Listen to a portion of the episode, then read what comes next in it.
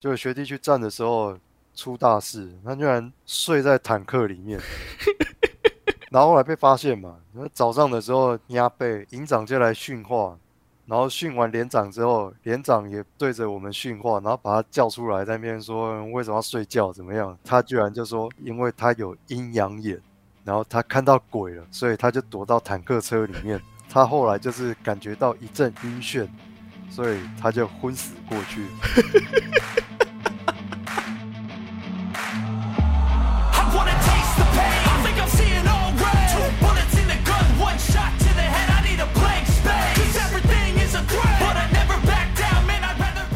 在当兵的时候，尤其在新训阶段，我靠，你就可以很深切的了解到什么叫做有关系就没关系。对啊，差不多到了晚上，在新训的晚上，某一天就有几个阿兵哥单独被找去见了那里的不知道什么，哎，政战主任啊，政战主任啊，也营长、副营长、旅长啊，就要特别关切，然后来选兵的时候也是特别。点哪几个人，他一举手就走了，也不管他专长是什么，一点就走。哎，最扯的是那个什么贵阳大楼，就国防部嘛，国防部的贵阳大楼也来找人，他们要找那个立委的小驾驶兵，他们要找驾驶兵，就一点就点点中了其中一个，他就被找去，然后问他，然后他就说他已经什么，他明天不用抽签，他已经被找好了。我就说，那你要去哪里？他说贵阳大楼啊。我说干嘛？当驾驶兵啊？他说哦，这么爽哦。他说对啊，我连驾照都没有。然后，然后我在想哇，去再考，这是要谋杀高级军官是不是？那当然，后来还是有怎么讲？就大家分开之后还是有闲训，离开新训之后，到你正式下部队，二阶段训有个东西叫闲训。然后去那边的时候，大家偶尔还是会穿个简讯交流一下。最后他说他每天的工作就是。早上起来，然后哦，喝咖啡。去那个，他就去载那个将军先去吃早餐，然后 吃完早餐之后载他去贵阳大楼，接下来他就没事了，然后等到下午要下班的时候，他又载将军回将军的家，对，然后接下来他就回他的家，他的他的那。我不知道他们是什么宿舍还是什么地方，然后就接着在那边打 Xbox，就这样。哦，哎，你刚刚讲上述这些小弟，我全部有经历。其实我那时候很感谢，就我当兵的时候，就是第一次感受，从小到大第一次感受到父亲的这个关怀与温暖。那个时候，因为他在学校工作嘛，然后那个学校的总教官是。我新训旅长的同学，然后他他那天因为旅长不在就来，我就跟另外一个隔壁连的佩泰拉被对啊，你们两个出来跟我走。然后那个，然后班长还一边骂啊，然后骂给我们听，他说都不知道我们要忙死了吗？带你们这些人呢？妈，你不知道怎么吕布连多远吗？什么什么，然后狂干哦。然后去之后，坐好。因为那个旅长不在，所以正站主任出来接待啊。进去就因为我也不认识那总教官，看过几面而已。他说啊，坐坐坐，啊这边有没有什么不适应？他说，然后那个正站主任开始学弟模式，想跟跟学长报告哦，我们这边哈基本上就是那个饮食都准时啊。超课的话，就是会都会有那个我们的干部哦，都是非常努力辛劳在照顾的讲一堆比较啊，是报告学校。然后他说啊，那个阿斌哥。那个不用太拘谨，不用太拘谨哦，随便做，随便做哦。我跟另外因另外一个阿迪啊，平常也是那种叼个烟啊，在那边呛，然后两个人这样，谢是谢谢主任，然后拿两罐那个，因为军中不是都只有投币次嘛，也不太能去迎战，拿两罐那个叫什么左岸奶茶哦，干喝的是既紧张又觉得很兴奋，说干居然有这种阳间的东西可以喝啊！我那时候也是直接就被。就被指定要去宪兵了，所以我也没有参加筹钱。坦白讲啊，因为我父母我去当兵的时候，我是跟父母亲闹翻，所以我才有决定休学。嗯，对我决定休学，我去当兵。结果那个时候，我爸妈应该是我爸，哎，不对，应该是我妈拖着我爸说放下面子了，就是要跟我好好谈这样子。然后后来我爸就去找了仁德区的议员。嗯，然后去那个大内那边新训旅，就是有去跟他们谈，然后说希望说那个什么，呃，可以找我，然后把我留在那个清航基地那边，因为在归人而已嘛。对。然后，然后后来我就知道这件事情。结果那个什么，我爸只跟我说，到时候有清航的人来点名，你就举手。嗯。然后我就知道这件事情嘛，因为前面已经我已经看过有些人被约谈了，然后我也不想被当成是那种好像是靠着爸妈的特权托关系怎么样，所以就算是清堂的人来选，然后我也没有举手，然后结果等到那个选完都已经结束的时候，马上就有那个什么辅导长还是谁就说有电话找我，然后我就接电话。结果后来竟然是那个议员，他就说：“哎，那个清塘的人没有找你吗？”我说：“他们有来选兵，但是我没有举手。”他说：“你你怎么没有举手呢？”我就说：“因为我不符合资格。因为当兵的时候，他会把你分成什么通用 A、通用 B，还是你有特殊专长？譬如说你是水电呐，你是数学系，你是数学系还是什么的？资讯专长有这些条件的，对。然后每每一个来选兵的单位，他都会公布说他的专长是什么。那你要进清堂的话，你至少要需要电机工程或什么的。那我本来是读文科的，我是我在这之前我只念过视听电影跟历史系，完全是文科的，所以我根本就不符合他们的需求。然后我也不想要透过这样的关系，所以我就很硬，所以就没去这样子。然后后来就一切就顺其自然嘛，就是到处走了，哦，去了很多地方啊。当兵的时候不知道换换地方换基地就换。这个是比较俗称一票玩到底啊。像我们那个时候也是，就是有比较高层的人，然后就说，然后班长还找我去，哎，接电话接电话，然后旁边说为什么有那个某某局的长官在找你啊？哈，为什么啊？我我说呃，报告这个我我不太清楚，干干我也是很怕被他那个盯上，所以我就开始装死，然后他就说，嗯，然后那个我说长官好，他说，诶，你是郭某某吗？他说，哦，我说不好意思，诶，你现在就是已经被现选了哈，那你就是明天的抽签你也不要参与了，哦，这样知道哈，啊，马上就有人带，我说，然后就公布说我是什么三三两赢啊，就跟一群那个一。就是我们有稍微交流过，就是什么议员的孙娜啦，立委的儿子啦，对对，我们就是一起要去三三两。然后三三两是什么东西？是这个总统官邸。我想说，哇塞，要玩这么大！就后来进去还是有挑啦，就就这不是真的去官邸。然后后来我其中一个就是有一个立委的小孩，他就是他长得很高，然后他就比较比较。惹人注意嘛？啊，我们他是隔壁连，可是我们那个连的班长就是在负责带全部人的时候，就把他叫起来干。啊，结果他的立委爸爸有一天，他就打电话给他，然后就说：“诶，啊，那个在在营区有没有什么事情啊？”他说：“呃，爸爸也还好啦，啊，就是有一个班长哦，可能比较机车，就隔天那个班长直接被叫去营长那边干。而且他也没说他怎么样，他就说：哦，可能就是。”有点好像有点针对我了，直接被叫去干。那个时候刚进去就要写那个大兵手册了，对，那大概每天都要写。因为进去没多久，因为在这之前，坦白说也不叫炫耀还是怎么样的。然后因为在那之前，我就已经有在从事生存游戏或者是了解军事比较多。然后我在写的时候，我就。一直在写说，我希望这些基本训练是有用的，因为在杀人的技巧上面，应该要怎么样更有效率才对。然后我就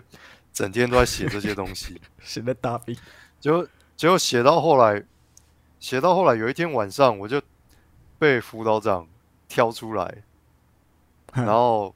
就说你跟着哪一个班长去去哪里去哪里，然后就去去了之后，发现别连的。也有一些别连的人就被聚在一起。我们不是，我们没有到营站的，可是我们是约在营站外面有一个凉亭在那边坐着。然后坐着坐下来之后，有一个不知道营本部的辅导长，就总辅导长吧，大辅导长这样子，他就开始在在对他就在问我们说，呃，军中生活怎么样啊？那个你觉得一切都还好吗？你是高危险分子，在那当下，我瞬间就明白，我因为他不是从我先开始问，他从其他人开始问，然后透过其他人的反应跟表现来看，我瞬间就明白说，为什么我会被带到带到这里，因为我们被认定是精神有异常，高危险分有那个伤伤害人的倾向，对，就是 因为其他尴尬。因为其他兵哥就说还好啊，因为有的时阵哦，看迄班丢这鸡巴，这种会牙枪共甲干，嗯。然后然后转到另外一个的时候，另外一个好像也是大学生了吧，然后他就他就说，他说，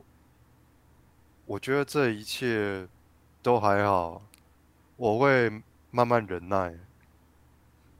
我会慢慢忍耐，可是你知道，呃透过他讲话的那那个方式，你就知道，干这个人好像不太，怪怪的哦，他不太。哎、不太不太 OK 然后终于轮到我的时候，他看这好像电影的画面啊。然后他就说你有什么感想？他说我就说，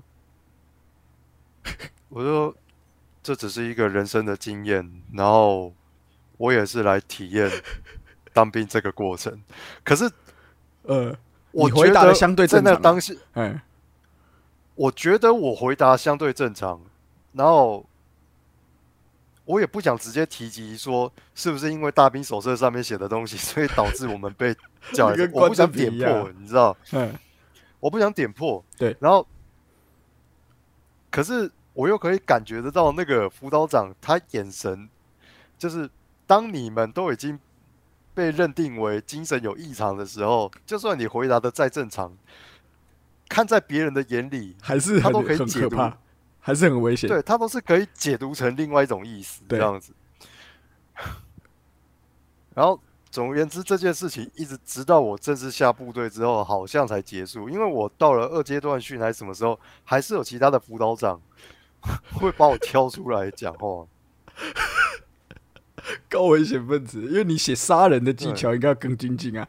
他他还是会有会怕你做出一些伤人的事迹。因为你要说怎么讲，杀人的技巧还是怎么样啊？坦白讲，我不是我在上面写说有什么杀人的技巧的话，其实不是说以杀人魔的那个角度来写说怎么样，我我是写说在军事上面应该要更怎样才有效率。更有效率。对，然后我就说，譬如说，我就会写一些什么，我们只有训练卧射，然后可是这是很没有效率的，因为我们无法期待说什么在遭遇敌人的时候怎么样怎么样，然后如何区分掩蔽物跟那个掩体，我就专门在写这些东西啊，然后还有什么用刺刀的方法，我就说，我就比起上刺刀用的话，还不如发给我们野战刀，然后野战就是针对人体的弱点，比如说一些动脉啊，还是怎么样，我就把这些写的巨细靡遗，然后我还写了一些，因为当时是反恐战争嘛，都已我那个时候是二零零九、二零一零，那时候还是反恐战争，我就引用了很多那个美军最新的技术什么样的，然后就讲说。什么？根据哪一个阵亡的士兵？哦，对了，那个时候我还订阅一个杂志，叫《天生》，我大我订阅两个杂志，一个叫《天生射手》，一个叫《全球防卫》吧。我印象中、嗯还是尖还是尖端科有技。有可能在全全球防卫这个有啊，就是每次讲这个兵役的时候，都会去访问那个编辑。然后，然后总而言之，那个时候我就有订这两个，所以我都一直得到最新的。然后就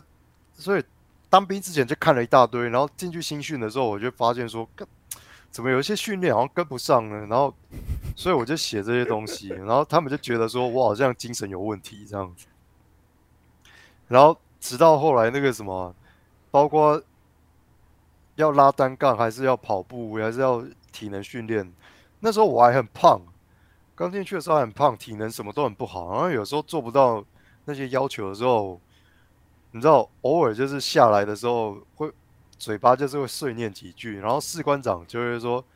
你刚才是在干掉我是不是？” 然后我就说，然后我就说，包括士官长，我是在干掉那个我们的共匪。然后他说，报告士官长，我，是在匪谍，匪军。对我是在咒骂我们的那个共产党。然后他说你没事，他说最好是你没事咒骂共产党干嘛？他说，报告士官长，就是因为有共产党的存在，所以我现在必须在这里当兵。然后他也他也不知道该回什么。我他也不知道该回什么。对，然后算了，下一个，下面一位，对，就下面一位。哎、我新我新训的时候也是有一次，那个有一个有一个班长，然后他他刚下部队，士校刚毕业，然后我那时候进餐厅，我就觉得等得很烦，我就在发呆，我就看树上，然后一直看看看看看看看，结果我转过头去，发现他在瞪我，然后他就说：“嗯你刚刚是在看什么东西啊？”然后我突然他你知道他们很爱突然大声，然后我就想说，干我要怎么回他？他看起来好像真的很不爽，因为他平常人还蛮好，他看起来真的很不爽。结果他就说：“你刚才看什么东西？”我说：“哎、报告班长，没有理由。”然后他就嗯好，还可以接受的理由。我想说，干还好我急中生智，不然我可能真的因为全部人都在看我，我只是发呆一下，他他突然爆，他突然爆气，我也不知道为什么。妈的，因为以前怎么讲？因为这种电影我们看太多了，包括金甲部队还是什么，所以呃报告班长，班长有时候在那边有事没事在那边大喊说什么抓最后一个，谁还在睡洞就是你了，怀疑啊！我完全清楚，他妈队伍里面根本就不可能有人在睡洞，然后也不可能有什么最后一个什么样的，这都是这个都是他们训练的一个手段，还是我不知道，就是黄埔精神一代传一代，叫你要这样就是这样子，所以我我听了完全都没有反应，然后从头到尾我都很麻痹这样子。然后到到最后真的是麻痹。可是有些阿兵哥，他当然是没有这样的认知嘛，他当兵之前完全没有接触过这类的东西，所以有时候稍微有一点时间空闲下来的时候，譬如说我们打靶在排队，那打靶真的很无聊，你要等一个连一个连上去，一波一波打，他就是一直在那边坐着等，那什么事，都。然后大家就一直在那边坐着，什么事都不能做。然后后来就有一个阿兵哥突然之间哦，他突然之间他就一直抓自己的头，然后抓完头，然后就好像快哭了。然后我就说发生什么事？他抬头看我，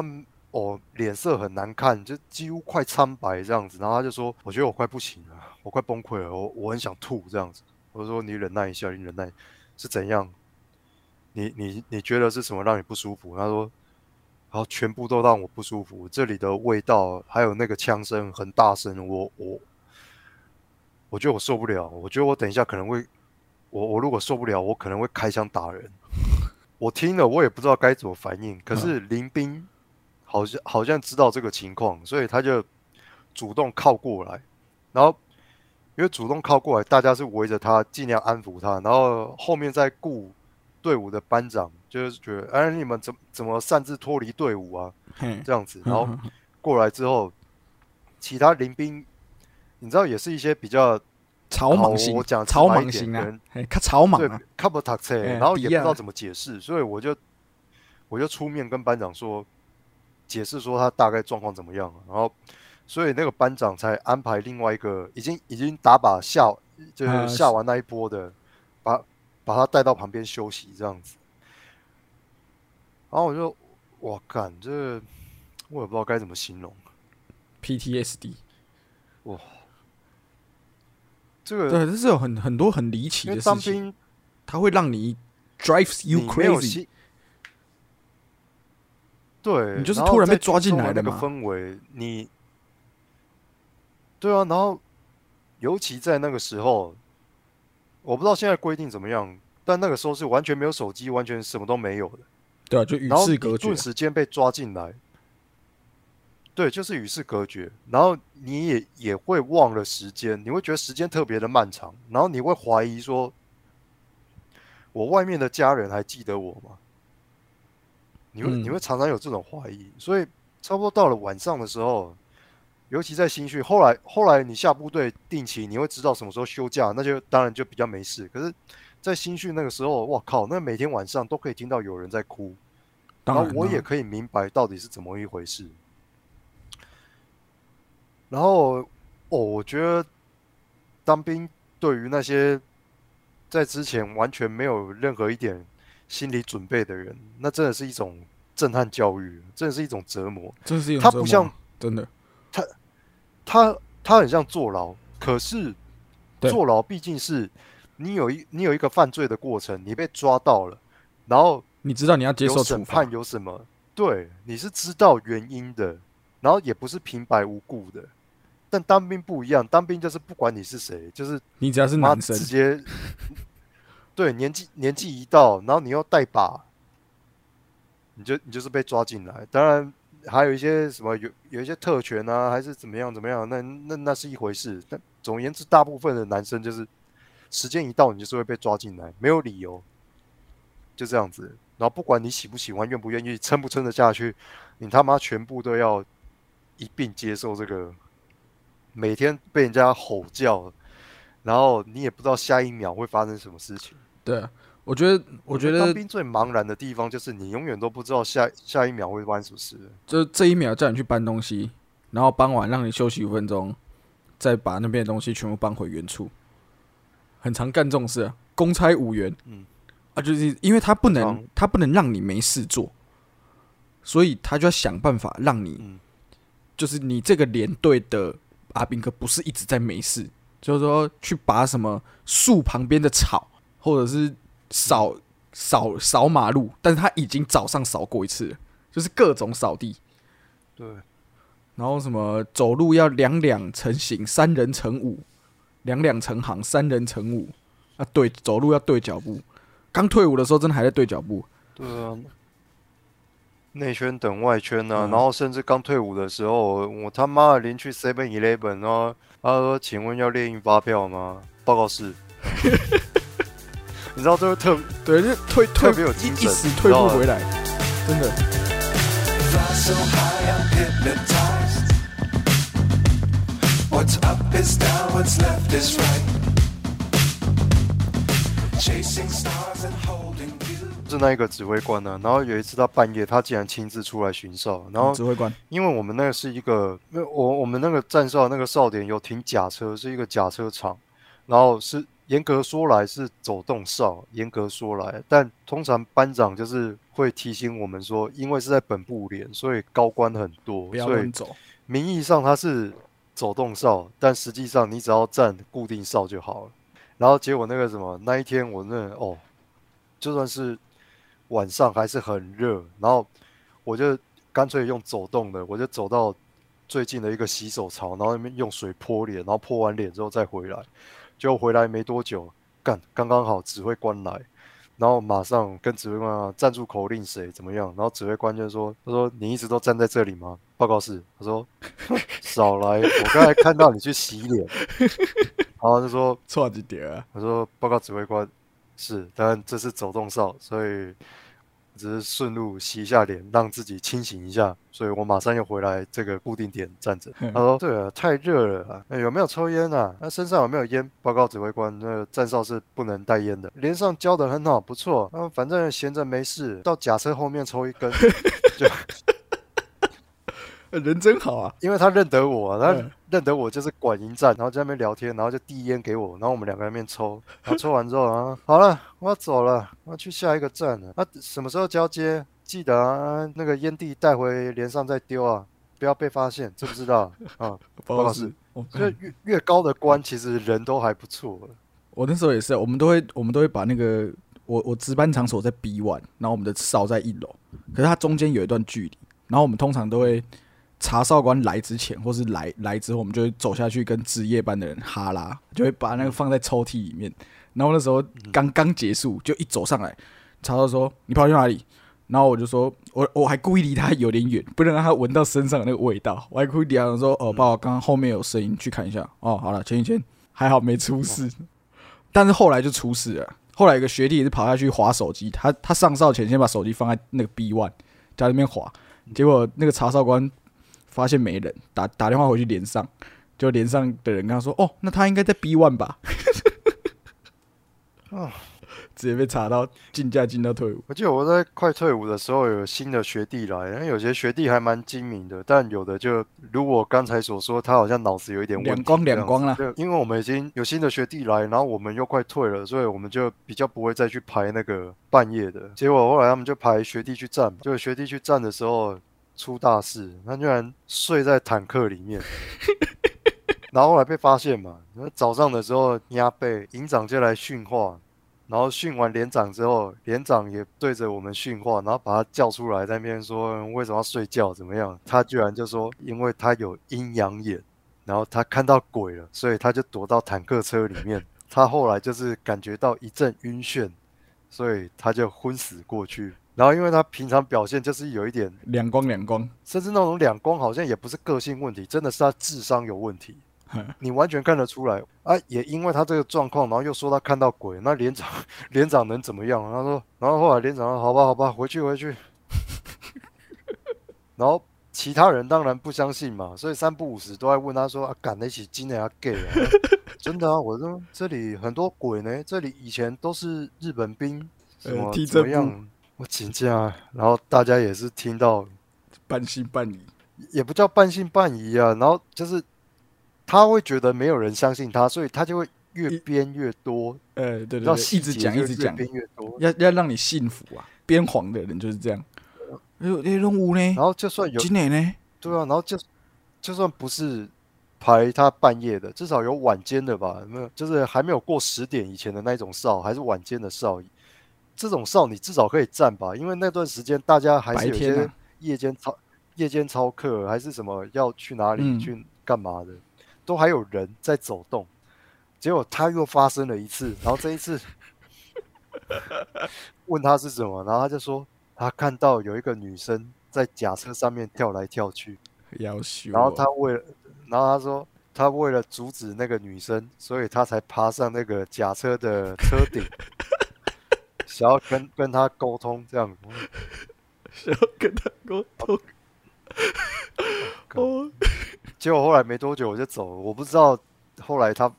人家是怎么样处置他的，干真的是这个真的哦，很这个真的是天兵啊！人家是西点军校，你们是西点面包啊！我记得那个那天前前阵子也看到一个新闻说，金金防部有阿兵哥外外三十五，然后喝醉在路边大叫，什么部队起床，然后下面就有一定有人会留许孝顺。动物动动，部队起床。哦，哎、那个那个实在编的有够好。拍谁拍谁拍谁我，真的忘了，我之前忘了，好像看到有一个梗图吧，然后他就说什么列出所有战争片里面你最让人印象深刻的角色，然后有那个抢救人大兵的劳威嘛，哎，然后黑计划的那个对，还还有那个 Hoot，你知道 Hoot 吗？就是特士官长啊、就是绿巨人，艾瑞克巴纳对，然后还有然后还有金甲部队里面那一个那个士官长，也是士官长，对，然后最后那个一路往下拉，最后一个就是许孝顺，然后笑出来。扫戏之后反攻大陆，他说：“你一定认得这啊啊，你一定认得这几个军事电影里面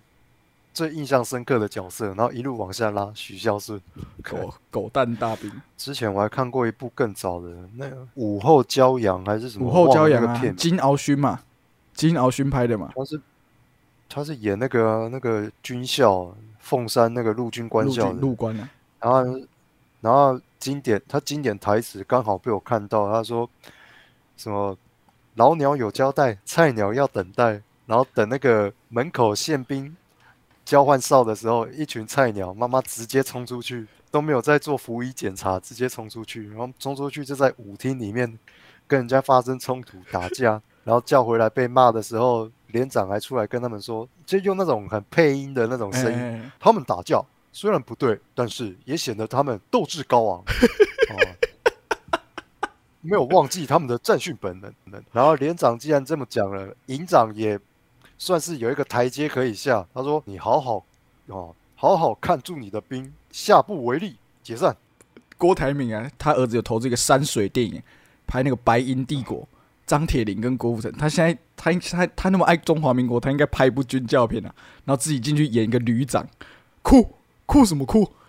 革命军人酷什么酷？我不知道哎、我觉得这算是一种 PDSD 吧，就像我说的、你妈没有当兵之前，没有没有那种心理准备，一进去被震撼教育，而且以前当两年，有有的还当那个特殊兵，是当三年的，啊，那个出来之后，我觉得那都有可能会影响人一辈子的行为，路易都有可能的。想想到都会床上跳起来。可是讲白了，如果哪一天出事情的话，我反而最信任这些人，你知道？我是想说，现在战争爆发的时候，我祈祷你开枪不要打到我就好了，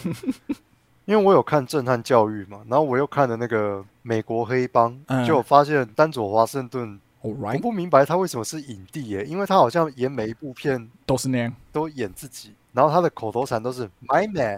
man，My man，而且那个美国黑帮，他不是原哎本是那个老大的司机。我记得我高中的时候在 HBO 看的，我想说，干这个是要演多久？那也是 Tony 拍的嘛。不是不是，雷利斯考特，嗯，哦，那部片快三个小时哦，蛮久的。对啊，快三个小时啊，我记得很久，从他开始演小弟演到他最后。然后他的时间的跨度是长达三十年，从一九六几年一路到一九九一年这样子，蛮厉害。我那天我那天也有在电视看 Tony 的遗作《刹不住嗯，》（Unstoppable），他也是那个哦调调啊，就是蓝领阶级，然后老鸟带菜鸟。All right，嗯，You gonna switch? You gonna switch? 哦，最喜欢他跟马克华波尔是那个我觉得那一段 Two Guns，我知道两个嗯，两个卧底警察，然后互相不知道，呢 然后里面里面还有一个那个黑人女星有露点，是她是那个不可能任务第四集的，算是那个小队的唯一一个女 M 女郎啊。每一集不可能任务都有一个 M 女郎，嗯，她是第四集。自从第五集 Elsa 出现之后，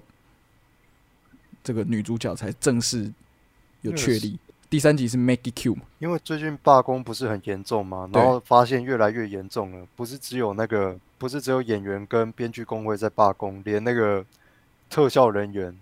他们也开始筹备他们的罢嗯工。这样，就第一个开枪的人，他就说，很多片商都强烈要求我们在宣传期的时候绝对不能提到说有加电脑特效。他说，例如说插篮，不可能的任务以及欧本海默。对，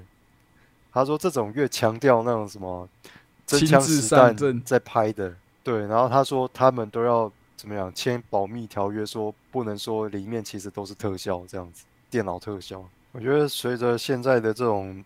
社会氛围啊，越来越难有喜剧，我觉得是限缩了喜剧的笑点。可是喜剧的笑点本来就是一个很难掌握的东西，它本来就已经很难掌握了，然后嗯现在又有一大堆的你知道包袱，限制，对，